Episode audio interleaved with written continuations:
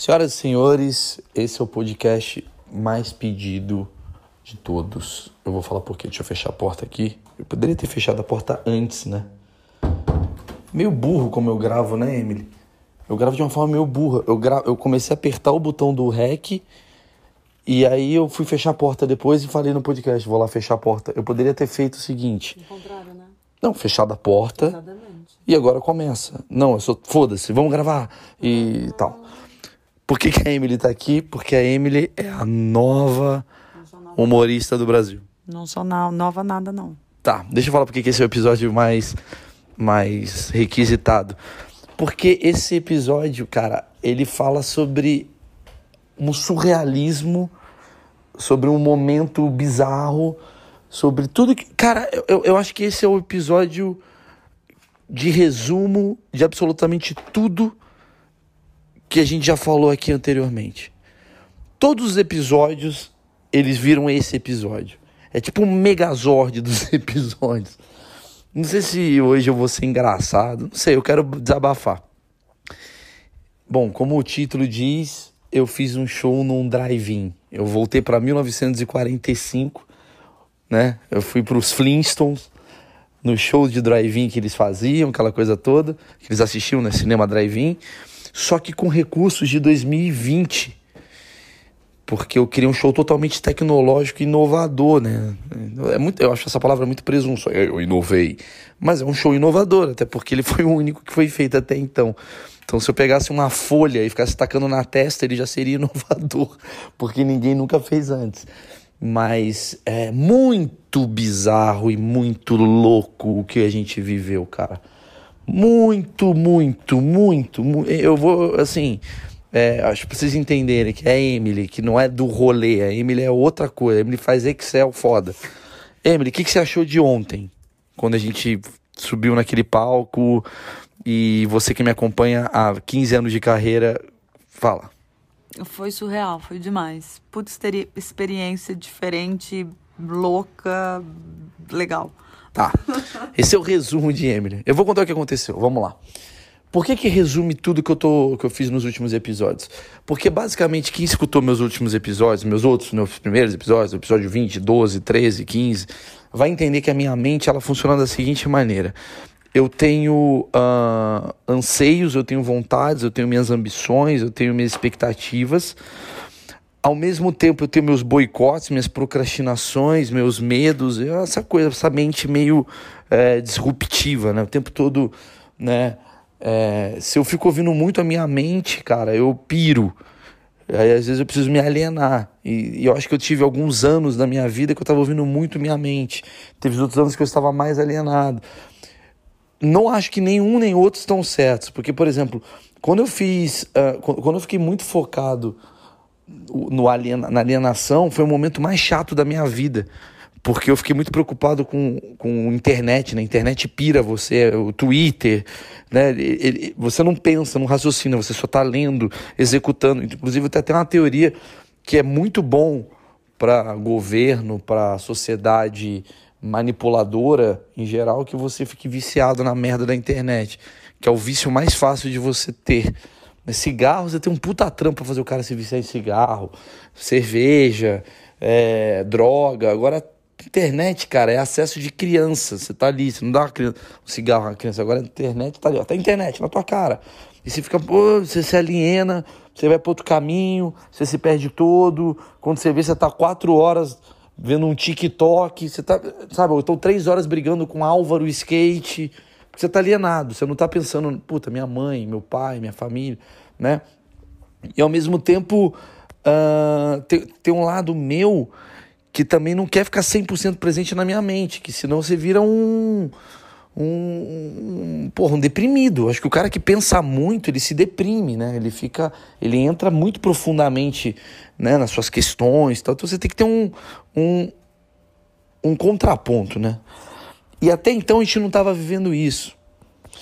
É, para quem está ouvindo isso em 2090, estamos vivendo nesse exato momento uma quarentena ainda, né? Esse caso do coronavírus foi um caso foda.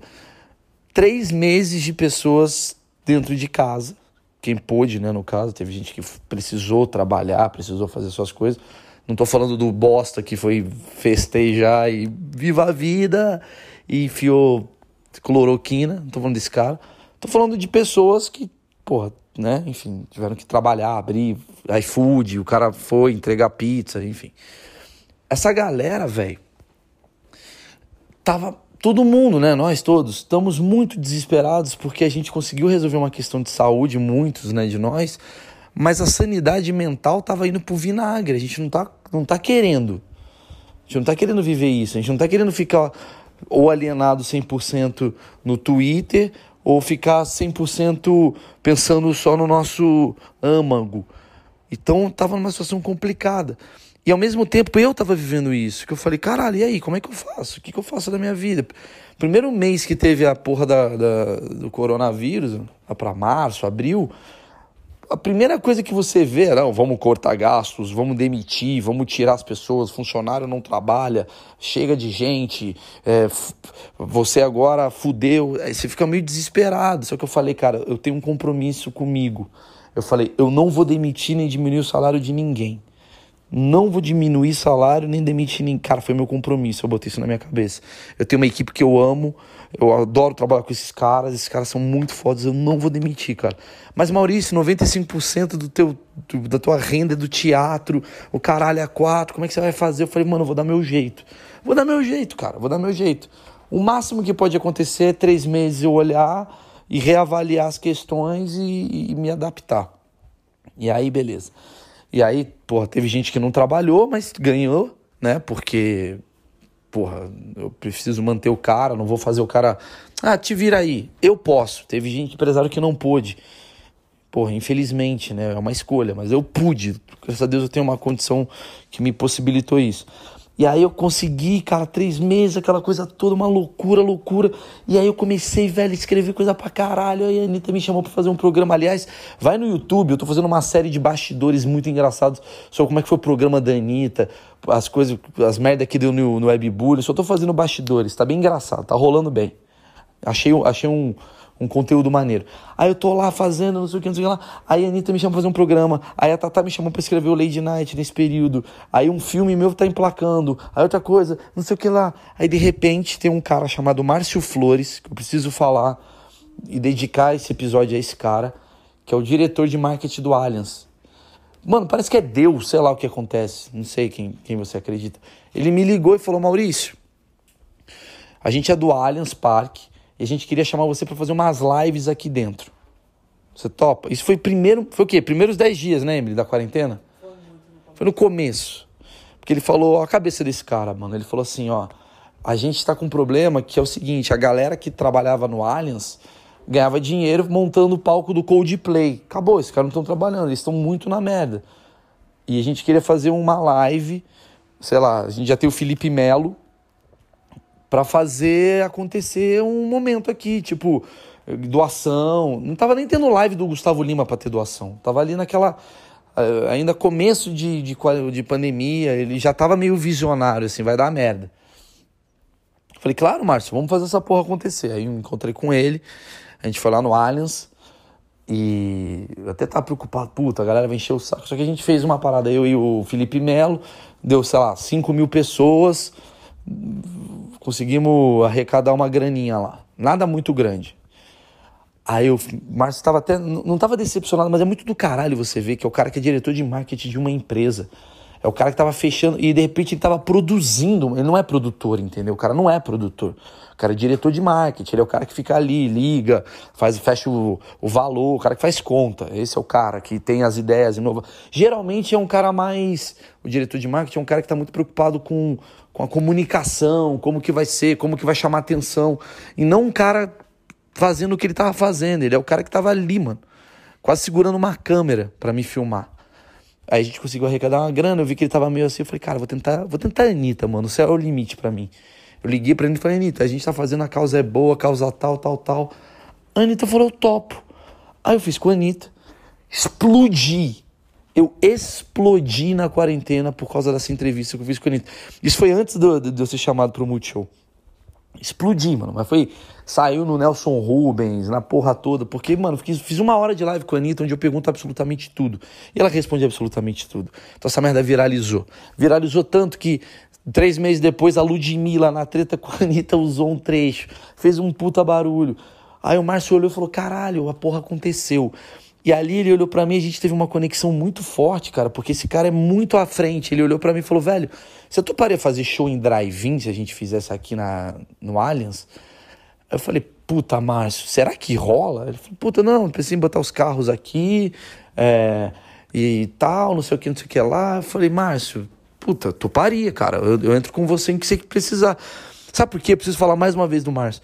Maluco, eu vi esse cara Tipo, a, a, entrevista com a Anitta era às sete da noite. Três da tarde tá o cara meio desesperado, assim, do tipo, e aí, cara, como é que a gente vai fazer? Como que. Sabe, com, com cabo, com uma equipe reduzidaça, tentando, porra, montar uma live dentro do Allianz, mano. A live. Vai no YouTube procura Anitta, Maurício Meirelles, você vai encontrar essa entrevista. Dentro do. Ou no canal do Allianz Parque, mas assim. Dentro do Allianz, maluco. O Allianz era muito engraçado que pessoas mandando mensagem assim, cara, o Alien está ligado para quê? O cara ali.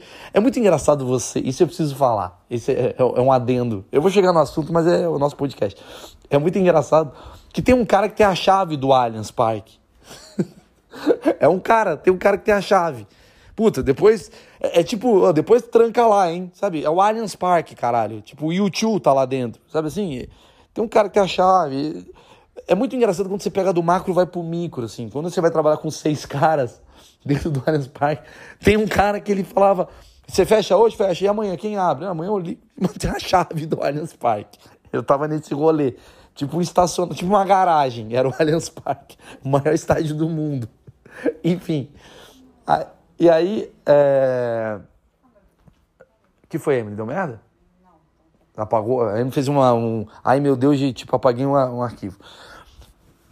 Aí, beleza. Aí é, é, fiz o evento, a porra toda, bombou. Ele falou: Você toparia fazer o drive-in? Eu falei: Porra, toparia tal. E aí tivemos um problema, que eu vou contar qual foi. Eu tava fazendo muita coisa, tal, tentando resolver minha vida. Ele me liga um dia, o Márcio, depois de, sei lá, um mês, dois meses e meio. Mal, tudo bem? Porra, Márcio, beleza. Vamos fazer aquele drive-in lá? Eu falei, puta, vamos, né? Vamos fazer, vamos fazer, vamos fazer. Confio em você, vamos fazer. Aí ele falou: Você consegue chamar uns caras, sei lá, para ver se a gente consegue fazer um rolê, botar o, o Whindersson, botar o Ventura, botar o. Não sei quem. Eu acho que o Leandro Hassum tá afim de fazer também. Eu falei: Beleza. Eu mandei pro Whindersson, mandei mensagem pro Ventura, mandei mensagem pra outros caras. E eu entendo exatamente os caras. Os caras falaram: Mano, eu até faria, mas não dá para fazer agora, porque eu não sei se dá certo. Eu preciso ter uma, uma garantia tal, de tipo, pode ser que seja uma bosta. E realmente é muito. Caralho, você não tem risada, velho. Como é que vai ser essa porra? Medo pra caralho. Todo mundo. Não medo, né? Eu fui corajoso. Não, é meio tipo. Talvez eu tenha sido o mais louco mesmo. Não é que eu fui o mais corajoso, eu fui o mais louco de topar. Aí eu falei, beleza. Eu falei, caralho, ninguém topava, velho. Ninguém topava. Eu até falei, porra, Márcio, ninguém topa. Ele falou pra mim assim, ele falou, irmão, você vai fazer um bagulho foda, eu tô ligado. Aí ele me jogou a pressão, né? Não, não a pressão do tipo, você tem que fazer um negócio foda, mas assim, eu confio em você. E ele me falou, vamos fazer duas datas suas. Eu falei, puta, duas datas, velho. Cara, ó, ó, olha como é que tudo resume. Porque, ao mesmo tempo que tem um lance de ambição, de acreditar, de mudar, de fazer as coisas que eu gosto e tal, que tem alguns episódios que eu falo disso aqui nesse podcast, tem outra coisa do tipo procrastinação, medo, insegurança, ansiedade de, puta, eu não sou capaz de fazer duas datas no Allianz Parque. Ah, mas é carro. Foda-se, eu não sou capaz. Eu, então eu falei para ele, vamos fazer o seguinte, uma eu faço e a outra eu vou chamar um brotherzaço meu que faz isso muito bem, que é o Zuckerman. Vai fazer uma é o Varanda Gourmet, outra sou eu com a Emily. Falou, beleza. Aí marcou o dia lá, dia... Foi em junho, que ele marcou, né? Meio que esperando a decisão do Dória para abrir as paradas, o comércio. Aí ele postou lá, tá? Dia tal, tal, tal, Maurício Meirelles tal. Eu falei, caralho, agora eu tenho um bagulho. Eu geralmente, numa situação dessa, eu ia pensar, porra, Tem que fazer um show lá bom.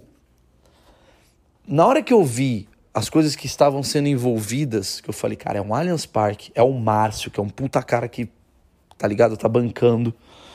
Que eu vejo que, você não tem noção a grana que se gasta para montar a estrutura que esse cara gastou, eu vou falar disso. Meu nome, quarentena, eu falei, eu não vou fazer um show. Eu vou fazer um evento muito foda. Porque as pessoas estão, sei lá, na época, 70 dias sem sair de casa, velho. As pessoas estão muito desesperadas, elas não podem sair de casa para ver uma coisa que elas podiam ver no Netflix. Não, eu tenho que fazer a diferença, eu tenho que fazer um bagulho muito foda, muito diferente de tudo que eu já fiz na minha vida. Esse é meu desafio. Fazer algo muito foda, muito foda. Pretenciosamente foda. Eu vou ser pretencioso. Aí eu liguei pro Zuckerman, você toparia? Ele, topo do caralho. Eu falei, pô, o Zuckerman já é o meu parceiro, como eu vou fazer o meu? Aí eu sentei, e aí, entre uma coisa e outra, eu recriei a Dromedário, que é minha agência de criação, contratei gente. Mano, eu sou um puta louco. Não só eu não demiti a galera, como eu contratei, velho. Sabe assim, não, não tô fazendo show. Eu tinha uma grana ali do Multishow que eu ganhei, né, para fazer o, o da Anitta, né, do o da Tatá, outra grana que eu ganhei fazendo um, uns eventinhos ali corporativos e tal. Mas eu falei, velho, vamos, vamos, vamos, vamos fazer, vamos pra cabeça. Aí eu contratei um cara, aí eu contratei um, outro cara para escrever, outro para pensar, outro não sei o quê, bababá. A gente realocou a Bia, que trabalhava. A Bia trabalhava comigo em teatro. Falei, Bia, agora tu vai fazer projeto comigo de drive-in, vamos sentar junto. Juntei a equipe, contei para eles, vai ser isso, isso, isso. Todo mundo olhou com uma olhada do tipo, mano, você vai fazer essa porra? Eu falei, eu vou fazer essa porra. Eu vou fazer, mas como? Como que a gente vai fazer a risada? Não sei, vamos inventar. Será que a gente contrata alguma coisa? Não sei, vamos pensar. Vamos pensar. E aí, maluco, todo dia, mais ou menos, a gente sentava e pensava. Pelo menos eu e a Emily pensávamos todo dia. Aí outro dia, puta, um insight, um insight, uma ideia, uma, uma vontade. Aí eu peguei um maluco, o Marcão, Marcão que, porra, tá trabalhando comigo agora. Trabalhava comigo no Varanda Gourmet no começo lá na Snack. Veio, mano, vamos me ajudar a ter ideia. Pá, tem ideia, tal, vem aqui. Puta, vamos fazer isso, vamos fazer aquilo. Aí, puta. Só sei que eu olhei e falei, cara, eu tenho um show de uma hora e dez. Aqui, tenho, consegui fazer um show de hora. Só para vocês entenderem o contexto da coisa. Antes de começar a quarentena, eu estava com meu show extremamente novo, chamado Maurício Meirelles em Construção, que é um show que eu ia abordar mais a minha vida meus bastidores, família, é, personagens da minha vida, que é minha mãe, meu pai. Eu ia fazer um negócio bem meio, meio Bill Cosby, assim, tava tentando ir pra uma linha mais, mais filosofia de família, vamos dizer assim. Eu ia estrear esse show no começo, no meio de abril, que ia ser exatamente o período que eu pensei, porra, meu especial da Netflix vai estrear no dia 16 de abril, vai estar tá meio que no calor da situação, vou lotar o teatro, né? Que a galera vai ver, vai querer ver meu novo show. Montei toda a estratégia, gente. Toda, toda, toda. Vai ser isso, isso, isso. Abriu, puta, fudeu. Não tem mais show. Como é que eu faço agora para fazer essa porra? Fudeu, mas assim, fudeu meu planejamento inteiro. Cara, eu, eu, sei que o seu tio se fudeu porque ele vem de esfirra, mas tem alguém que se fudeu muito é quem faz teatro, velho. É, é sério. Porque seu tio que faz esfirra, ele consegue um delivery. Ele dá um jeito, sei lá. Tem profissões que não tem jeito. Ou você se reinventa por inteiro ou você tá fudido. Tá fudido, não tem o que fazer. A prostituta não tem contato com o cliente. Fudeu. Ou ela se reinventa e cria um aplicativo que ela só mostra a buceta três vezes. Ela, alguma coisa tem que fazer. E aí você tá, caralho, o que, que eu faço, mano? O que, que eu faço? Tal, não sei o que, não sei o que lá. Enfim, eu sei que a gente contratou, a gente repensou, a gente refez toda a estratégia do, do negócio. Eu falei, eu não tenho um show para apresentar num drive-in. Porque não adianta eu subir na porra do palco de um drive-in e falar, gente, a minha mãe, eu falei, cara, a galera tá na, na vibe do eu tô lavando louça sem parar, eu não aguento mais. Eu acho que eu tenho que fazer um show para essa ocasião. E, e é um show que vai demorar O tempo desse show é o tempo dessa pandemia estar tá existindo. O tempo desse show são três meses. Sei lá, se a vacina for lançada em agosto, setembro, outubro, o show acaba. Não tem o que fazer. Ele vai virar um especial. Eu vou jogar na Netflix da vida. Mas ele não, ele não é um show pra, pra eternidade, não. Ele é um show para esse momento. Aí eu falei, tá. Sentei, reescrevi meu texto inteiro. Falei, esse em construção não vai ser usado. Deixa de molho, eu vou escrever um show. Prá, tá, tá, tá, tá. Comecei a escrever, comecei a escrever, comecei a escrever. Aí eu comecei a fazer, pegar coisa do stand-up em casa, joguei, fiz, mexi e tal. Aí eu falei, tá, como é que eu vou fazer agora essa apresentação? Falei, cara, eu preciso ter alguma coisa diferente no meu show. Eu preciso ter um momento épico. falei, não tem nada mais épico do que um negócio chamado Hey Jude. Estádio, Hey Jude, nanananá, as pessoas cantam juntos. Vou botar um grupo de Zoom nessa porra. Dá para fazer? Puta, não sei como dá, tal, liga para não sei quem para sincronizar a voz. Vamos, contrata essa pessoa. Pá.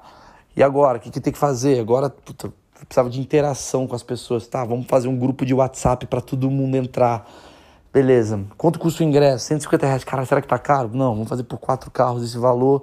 Né? Foi o Márcio que falou no máximo quatro carros tal. Tá, esse valor vai ficar acessível? Vai ficar acessível. Não pode ser inacessível. O cara tem que pagar um valor legal. Porque o cara já não tem carro às vezes tal. Beleza, vamos lá. Pum, montamos. Aí é, o grupo de WhatsApp, todo mundo entra e aí eu. Puta, será que eu vou dar um. Não, não vou dar só um show bom.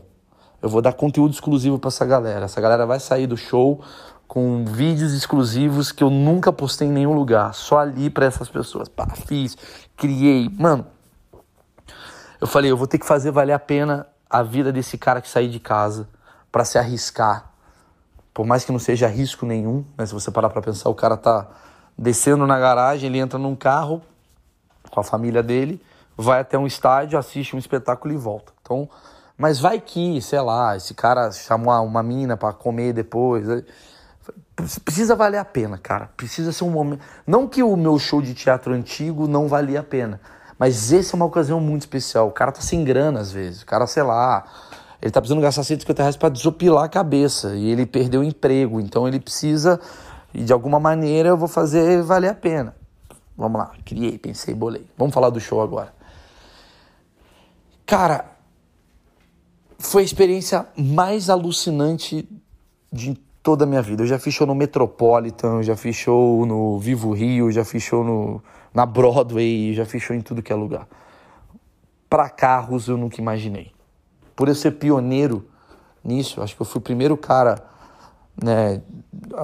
Acho que tem uns comediantes brasileiros que fizeram já, mas acho que o primeiro cara, digamos, com nome assim, né? A fazer essa porra, tipo, com uma expectativa alta das pessoas de ser algo bom eu fiquei. Porque você tem um puta medo de errar e fuder a arte do que a gente faz. Às vezes tem gente que tá indo lá e tá indo pela primeira vez um stand-up e fala, essa merda não quero. Eu falei, cara, eu preciso dar algo muito foda. Então vou explicar o que que foi. Primeiro que o que o Márcio montou na, no Allianz e a equipe dele é algo que é surreal de, de foda. É uma puta experiência. O cara chega de carro num estádio consagradíssimo, tem um túnel totalmente bonito de LED, meio que você está entrando numa experiência nova. Ele poderia, ter ele poderia não ter feito esse túnel, poderia ter sido só você entrar, mas ele falou: não. A partir desse momento o cara tá entrando num bagulho foda, aí você entra. Você entra e aí você fica numa vaga especial, que é uma puta vaga premium, né? Que do lado dessa vaga você tem um, um, um som né, uma caixinha de som muito foda, com puta som grave bom, sabe? Porra, nível pica, foda, foda. Então você fica nessa casinha, né? É, é, o, estádio, o estádio que comporta, sei lá, 100 mil pessoas num show foda, ele comporta apenas quantos carros, Amy? 265. 265, 265 carros cabem ali.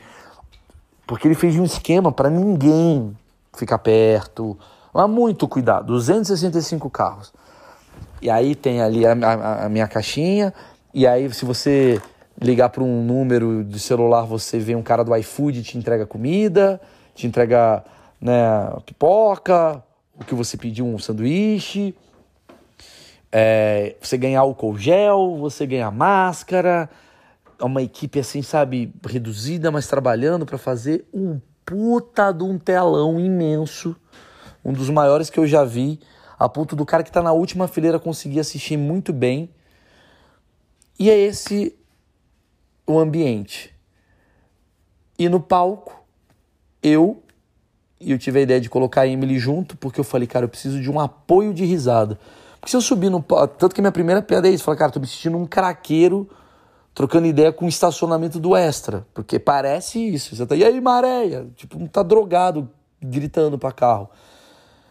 E aí, como eu nunca tinha feito, eu falei, essa galera vai buzinar o tempo todo. Se buzinar, vai me atrapalhar. Como é que eu faço? Então, quando eu entro no palco, agora eu vou falar relatos assim maravilhosos da minha experiência. A Emily tá comigo e ela é um porto seguro muito forte, porque eu penso, se der tudo errado, eu tô com a pessoa que mais confia e acredita em mim aqui, do meu lado.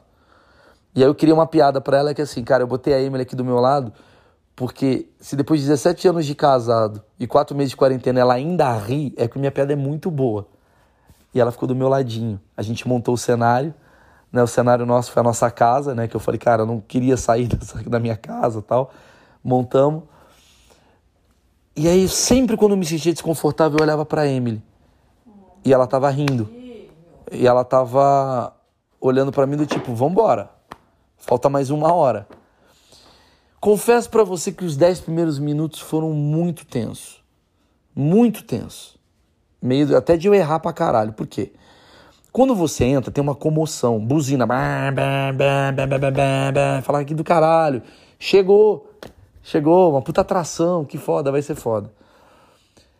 E aí eu pedi até pra galera, Buzina menos nessa porra que eu quero falar. A galera já entendeu. Se eu buzinar, vai atrapalhar ele.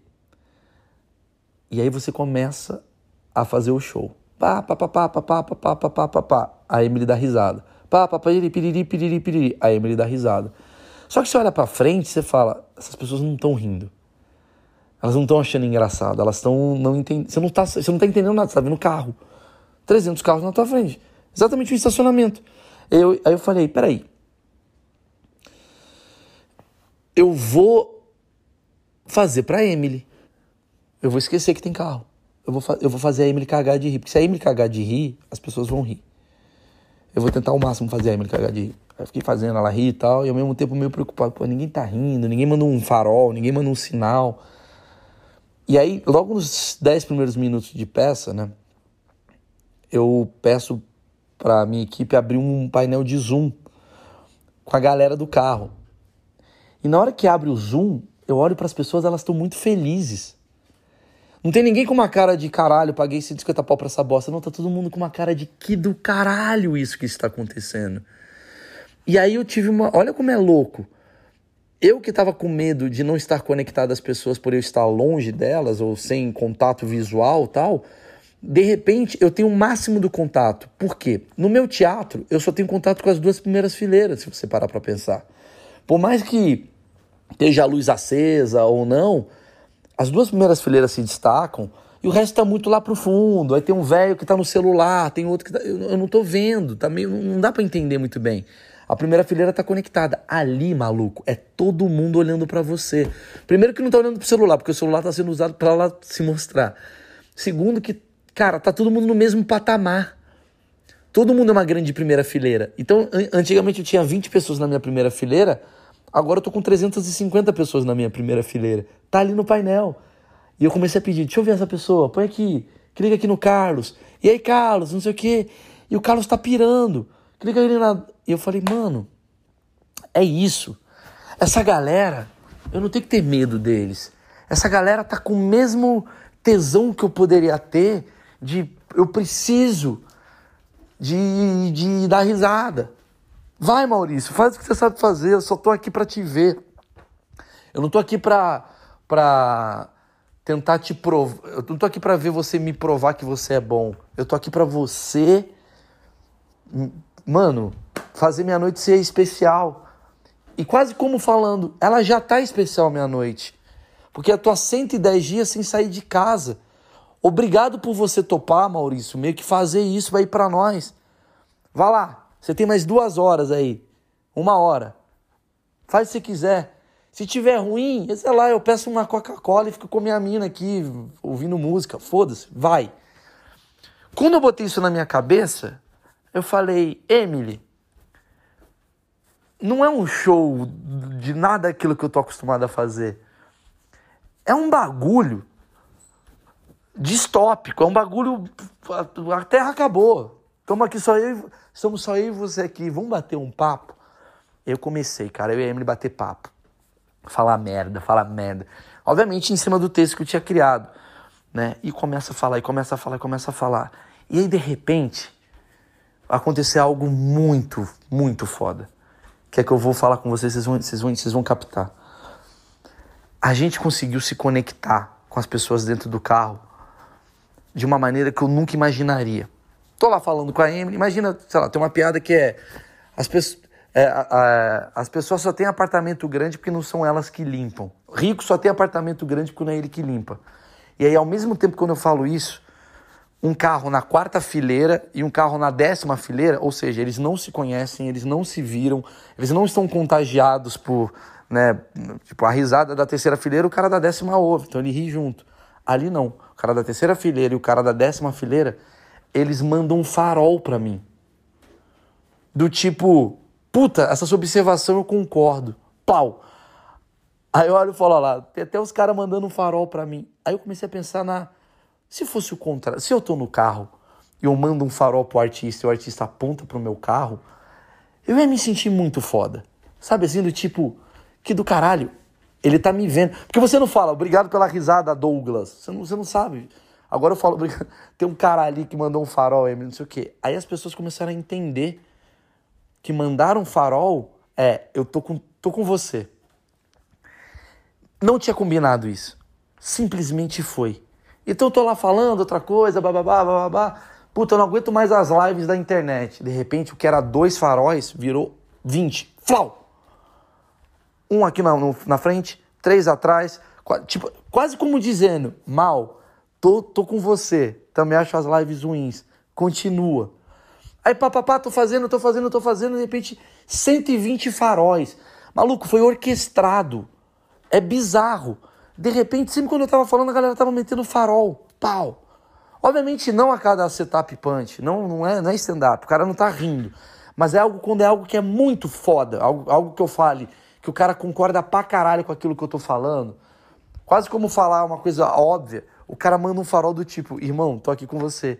E de repente eu tô falando, mano, os caras mandando farol, os caras mandando farol, e os caras mandam farol. E aí eu comecei a estar tá tão solto fazendo aquilo que eu consegui ouvir risada dos carros. Emily, você tá aí? Poxa, você sumiu. Você concorda com isso que eu tô falando, o negócio do farol? Você chegou a observar isso? Porra, muito.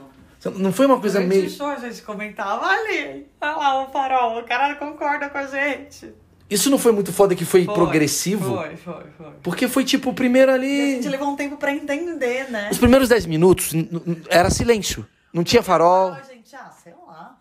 É. Sei lá porque ele ligou o farol, tá testando, sei lá. O cara tá errou. testando. Errou tal. Aí depois, de Aí repente. Depois você que se ligou, daí a gente foi entendendo que cada vez que alguém identificava, mandava o farol. E era isso. Um E aí, cara do lado do repente- fundo, outro da frente. E aí, de repente, eu fiz uma piada assim, eu, eu vi um carro rindo pra caralho. Eu falei, cara, da onde tá vindo essa risada? Aí, o farol. Tipo, eu que tô rindo pra caralho. E eu falei, mano, isso é muito bom. E eu tava tão solto, tão solto, que teve um finais de punch que a galera tava buzinando. Mas não é que a galera tava buzinando porque a gente combinou de buzinar. A galera tava buzinando porque simplesmente a gente falou algo que ele riu tanto dentro do carro dele que ele buzinou. E sabe o que eu descobri fazendo o, o, o drive-in?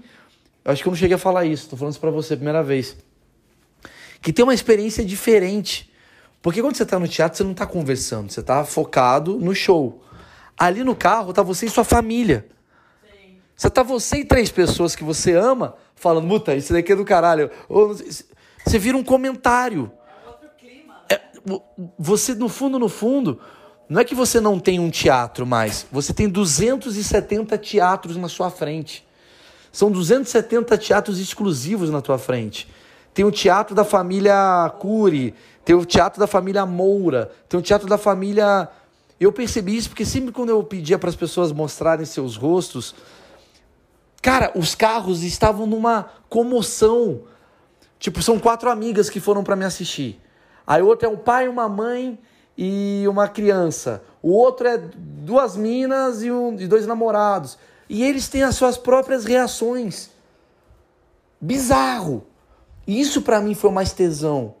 O lance de não ter risada, ele meio que some ante a, a conexão que foi criada entre um artista que tá num palco afastado pra caralho e quatro pessoas que estão se conectando através de um texto com uma parada meio que de uma mano é maravilhoso você a parte de carro ah mas é o não tem carro velho o carro é só um lugar que levou eles até ali as pessoas falam, mas você está fazendo show para carro? Não, não estou fazendo show para carro. Eu ainda estou fazendo show para as pessoas. Elas só estão dentro de um carro. O carro não sorri, o carro não tem emoção. As pessoas lá dentro têm, caralho. E as pessoas lá dentro têm uma identificação do caralho com aquilo que você está falando. Não é, não é como se eu fosse um artista que está acima deles, assim, tipo, eu estou acima falando e vocês estão pagando para meu ingresso. É tipo, eu estou junto de vocês na mesma merda olha as minhas merdas, os caras olha as minhas, não sei o que, e de repente vira um puta de um show. O show era pra ter uma hora e vinte, teve duas horas de show. Uma coisa que eu aprendi na comédia é que quando você não tá bem fazendo comédia, você quer ir embora o mais rápido possível. Show não tá rendendo, você fica olhando pro relógio e fala, caralho, 30 minutos, puta que pariu, olha de novo, puta, faltam mais, ainda faltam 10. É tipo esteira, você não tá aguentando. Mano, eu olhei pro relógio uma hora, eu olhei e falei, caralho, já tem uma hora e dez de show. Ainda falta isso, isso e isso. Quando eu falei uma hora, galera, vocês estão gostando? A galera fez pá, pá, pá, pá, pá, pá. Falei, puta, eles estão adorando. Puta que pariu, eu consegui. Eu consegui fazer essa porra acontecer. Eu não, né? Eu e a Emily. Eu, a Emily e minha equipe da Dromedário. A gente fez essa porra acontecer, velho. Foi foda. Louco. Mano, eu não posso morrer sem, sem experimentar as coisas. O erro, o fracasso. Eu sou muito desse, dessa teoria. Ah, ficar com medo. Mano, foda-se, põe a cara lá. Eu tava falando isso para meus colegas comediantes. Falou, mano, que medo é esse que a gente tem? Metade de nós, a gente trabalhava com biologia, era professor, trabalhava na Renner, outro, outro era bem sucedido. Você largou tudo para pegar um microfone e ficar num bar, mano falando para 40 desconhecidos. Você tá louco de você ter medo agora que você tá consolidado? Você não tem que ter medo. Você tem que ter. É, é, tipo, eu acho que a palavra não é medo, a palavra é. Sei lá, é. Ser esmero, cuidado. Você tem que ter outra coisa. Um, aí tem o medo de. Medo você não pode ter. Medo de fazer isso. Você tem que ter um. Qual que é a palavra, Emily, para isso? Apreensão também não é. É tipo, você não tem que ter medo, você tem que ter culhão. Pronto. Coragem. Tem que ter coragem. Você tem que ter coragem. É, você não tem que falar, tenho medo. Você fala, tenho. Co... Assim, me falta. Me falta inovar. Pronto, me falta ino... eu tenho que Você tem que ter inovação. Pronto, não é culhão, é inovação. Porque o culhão você tem, comediante. Sabe por que você tem culhão? Porque você já fechou em lugares que não tinha microfone bom, em lugares que não tinha luz, em lugares que não tinha cenário, em lugares que não tinha palco, em lugares que não. Você já fechou em. Mano, já fechou pra ganhar 600 reais, mano. E o cara tá comendo um temaki na tua frente. Então, esse não é... Agora, se você tá na zona de conforto do tipo, eu só sei fazer isso porque só assim que eu consegui chegar aqui, eu respeito, tudo bem. Mas é uma zona de conforto. Eu nunca tô numa zona de conforto. Então, para mim, fazer esse ou mais outro show, a show no bang jump, eu vou fazer sempre. Porque eu não sou movido. Primeiro, até o Di Lopes me zoou. Falou: ah, você está fazendo por ganância. Não, porque você não ganha dinheiro. Você gasta muito dinheiro, porque você tem uma equipe de, de tecnologia fodida para fazer isso acontecer. Então você está gastando. Óbvio que eu não saí perdendo, mas tipo, a gente vai fazer doação com dinheiro. Mas, no final das contas, valeu pelo portfólio de eu ter feito, de eu ter pensado. Como é que eu fiz comédia nesse dia? Eu tenho uma história para contar imensa para muita gente. Tem, sabe? É, não é engraçada a história, é só uma história do caralho. É, a gente já fechou, cara, pra plateia que não queria a gente ali, pra gente brigando, pra mulher reclamando no meio do show, o cara puto querendo bater em você. Isso é de menos, cara. Isso é de menos que a gente fez. Então eu fiz, perguntei para todo mundo do show, porque eu tava num grupo de WhatsApp com eles, do feedback. Eu não vi um negativo. Só um cara que mandou uma mensagem do tipo, puta, aquela, aquela ação lá que você pensou não deu muito certo, mas de resto foi tudo do cara. Mas é, tô, tô testando, né? Tem coisas que não funcionam, funcionam pra caramba. E aí o mais bizarro foi, eu postei, né? Fum, quem me manda uma mensagem, direct, Andrew Schultz. Só Andrew Schultz me manda uma mensagem. Andrew Schultz simplesmente é o comediante que eu mais gosto dessa nova geração de comediantes americanos tal. É um puta cara, eu, eu, vi o show dele lá no, no, no Gotham, lá em Nova York. Puta show do caralho. O cara, e o cara é meio reinventivo, ele é um cara que sobe no palco, senta numa cadeira e fica batendo papo com a galera. Andrew Schultz me manda uma mensagem do tipo, como é que foi? Sabe assim? E tá eu, o bosta do Meirelles, mano, ensinando esse cara, velho. Não ensinando, a palavra é muito pretensiosa agora. Mas, tipo, falando, velho, ó, fiz isso assim, assim, assim. Ele falou, mas funciona? Desse jeito, desse jeito, desse jeito. Aí eu dei a ideia do Zoom. Falei, eu fiz um negócio do Zoom, tá? Ele falou, puta, puta sacada boa que você teve, hein? Pô, pois é, eu fiz isso, isso, isso, isso. Ele, quanto é que você cobrou? Ah, desse jeito e tal. Aí ele mandou uma piada pra mim, eu mandei outra tal. Ele falou, cara, tenho, eu tenho, eu quero fazer, eu tô pensando numa forma tal. Aí eu fico pensando, já parou pra pensar que talvez eu possa, eu daqui do Brasil, do meu banheiro enquanto eu escrevia, ter encorajado um cara que eu admiro pra caralho a fazer essa merda nos Estados Unidos e não deixar a comédia morrer durante esses seis meses aí que a gente não sabe. Vai que esse maluco começa a fazer essa porra. E tem um programa nos Estados Unidos chamado Driving Comedy, com Andrew Schultz, não sei. Então, de certa forma, eu mudei a vida desse cara, ou não. Não, mudei. Só, só o fato de eu ter falado para ele, só o fato de eu estar falando para vocês, só o fato de eu ter falado para ele, só o fato do Márcio ter falado para mim, é tudo, é tudo modifica, né? As percepções que a gente tem. Óbvio que eu não mudei a vida do cara, tipo, eu transformei o cara num cara bem sucedido ou mal sucedido. Não é isso que eu quero dizer.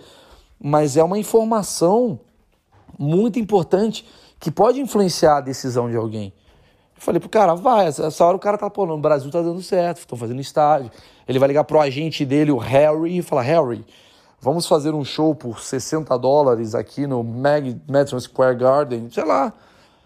E essa merda faz um DVD no Netflix amanhã. Não sei, velho. Só sei que rolou. Então, aos meus amigos comediantes, cara, muitos torceram a favor, muitos me mandaram mensagem, mas eu sei que muitos torceram contra. Porque a gente tem um problema da gente falar assim, cara, eu não quero que algo diferente do que eu faço dê certo, porque eu não quero me propor a ter que fazer isso. Mas, velho, estamos em novos tempos, cara. Eu acredito que a comédia não stand-up, não é isso, mas assim, a, o mundo vai deixar de ser o que foi. Acabou. Acabou. Aquele mundo acabou. Significa que o stand-up vai acabar? Lógico que não. O stand-up vai viver a vida inteira. Mas quando você tem novas ferramentas, novas possibilidades, o stand-up ele pode ter uma evolução. Um novo método de ser feito. Não precisa ser basicamente texto, cenário e microfone. Ele pode ser texto, cenário, microfone e um vídeo. Ele pode ser texto, cenário, microfone. Eu fiz webbullying, né? Daqui a cinco anos pode ser que eu crie, sei lá, o, o inteligência artificial bullying. O importante é que a comédia tem que estar em primeiro lugar. Então se deve ter. Eu não sei quem está ouvindo, até adoraria. Comediantes, amigos meus que estão me escutando nesse podcast, me mandem uma mensagem. Pô, eu vou ficar, eu vou ficar mó feliz em bater um papo com você sobre a minha experiência. Sabe? Se vocês estiverem me escutando, pô, eu vou encorajar vocês a fazer, cara. Eu vou encorajar. Porque o mais importante para mim é que a comédia não, não. A gente não pode perder pro cara do Covid, o Ministério da Saúde. Não pode perder pra esses caras. A gente não pode perder pro cara do, do, do debate, do, da política, falando merda. A gente não pode perder, a gente não pode perder pra militância. A gente não pode perder para político. A gente não pode perder pra esses caras. A gente tem que criar um novo método de fazer humor. Ficar parado não é a solução. Talvez eu não seja o drive mas, mano, manda uma mensagem para mim, fala, mal, ouvi teu podcast e tô angustiado. Tal. Mano, deixa, eu te ajudo, de graça, pelo amor de Deus. Pô, fulano, o que, que você tá pensando em fazer tal? Vamos fazer assim, assim, assado. A gente se divulga. O que não dá é para ficar esperando de braços cruzados a porra de uma vacina aparecer pra gente voltar a fazer show. Isso não dá, cara. Não dá. A gente tá sem material de comédia na internet, a gente tá. A gente tem que fazer algum jeito. Eu descobri um jeito. Talvez o Padilha vai descobrir de outro jeito. O Ventura vai descobrir de outro jeito, mas a gente tem que fazer. E volto a falar, eu faço porque em primeiro lugar tá a minha vontade de fazer comédia. Então, temos um problema. Qual que é? Não tem pessoas. A minha criatividade vai criar um método para tentar suprir isso. Porra, porque o que me importa é eu preciso fazer as pessoas rirem, é minha função na vida. Por ego, por vaidade, por amor, sei lá, mas eu amo fazer isso. Eu preciso fazer isso. E tendo a certeza que elas riram, eu fico muito feliz do meu trabalho ter sido bem feito. Agora, sábado eu vou fazer em Brasília. Sexta, Sexta desculpa. A Emily me corrigiu. Sexta eu vou fazer em Brasília. Duas sessões. E por que tem a ver, mais uma vez, megazord de episódios? Porque, caralho, olha o Maurício que tava há quatro meses atrás com a identidade, o que, que eu faço, como é que eu me reinvento. E aí o chinês come o morcego e fala, tá aí Maurício, se reinventa aí. Eu lá e me reinventei, velho. Não para de vir telefonema pra mim, do tipo, oh, vai lá fazer show, show, faz show, faz show. Significa que eu sou o melhor de drive-in do Brasil? Não, não. Talvez o produto que o Murilo Couto faça de drive-in seja uma porrada. Mas, mano, eu tive o culhão de ir lá fazer. Eu, isso eu fico feliz por mim, entendeu? E eu fico feliz porque talvez o meu culhão de ter feito abriu espaço para o Murilo ter culhão de fazer também. Essa é a minha função, às vezes. Tipo, alguém tem que. Sabe aquele, pô, alguém tem que ir? Vambora, fui. Agora é vocês, mano, me ajuda. Vambora, tal. Porra. Por isso que eu acho que toda geração de comediantes tem que ser grata à geração anterior. Toda. Toda. Pô, Ventura, que legal, tá bombando. Esse pessoal do Netflix dele, legal pra caralho. Mano, tem que ser grato ao Rafinha. Rafinha tem que ser grato ao, sei lá, ao Pedro Cardoso. Pedro Cardoso tem que ser grato ao Chico Anísio. E por aí vai, mano. Que é o cara que abriu pro teu ofício continuar a acontecer, entendeu? E não é eu reinventei a roda e eu sou foda. Não, mano. Você reinventou porque alguém abriu, alguém reinventou para você abrir uma possibilidade para outro reinventar e por aí vai. É isso que eu acredito da comédia, ela não pode morrer. A gente não pode deixar as pessoas com a mente malucas e bugada. A comédia é um alívio na vida delas e principalmente na minha vida. Então é isso. É, eu devo postar em breve trechos do que foi o show. Não sei se eu vou rodar o Brasil com esse show, provavelmente não por conta do Covid. Não sei se eu estou interessado em ficar me expondo muito. Uma coisa é ir para Brasília, que é, de certa forma, próximo, né? Dá para ir de carro se der. Outra coisa é, puta, ir para Manaus, é difícil, entendeu? Mas tudo vai dar certo. Tudo vai dar certo, isso que importa. E a gente vai passar dessa fase aí e voltar com o meu show em construção, que tá muito legal e eu vou usar em algum momento. E eu preciso dar um recado para vocês final. Eu estou indo para um outro podcast também. Eu vou fazer esse podcast sempre, mas eu tô abrindo uma ferramenta, cara, que vocês vão pirar, chamada Sparkle. Eu queria que todo mundo baixasse o Sparkle, Sparkle com K. Sparkle, que é uma ferramenta do Hotmart. Lá eu vou fazer um conteúdo muito pica de comédia mesmo. Vocês que gostam da, das minhas filosofias, já vá lá em Maurício Meireles com dois L's, que é meu nome. Achismos é o nome do, do projeto. Maurício Meireles com dois, do dois L's. Já se inscreve no meu canal lá. Você vai receber, mano, toda terça-feira um vídeo muito pica com os melhores comediantes e filósofos do Brasil. É isso que eu posso dizer para você. Vá lá no Sparkle, Maurício Meireles com dois L's. Quebra essa por mim. Vocês vão gostar do que vai vir. Eu prometo, é de qualidade. Tá bom? Um abraço a todos. Chegamos a 50 minutos num podcast que eu achei que ia ser só 20. Valeu. Emily, quer falar alguma coisa? Não. Tá certo. Emily falou não. Emily tá muito. Subiu num palco, ela tá muito babaca.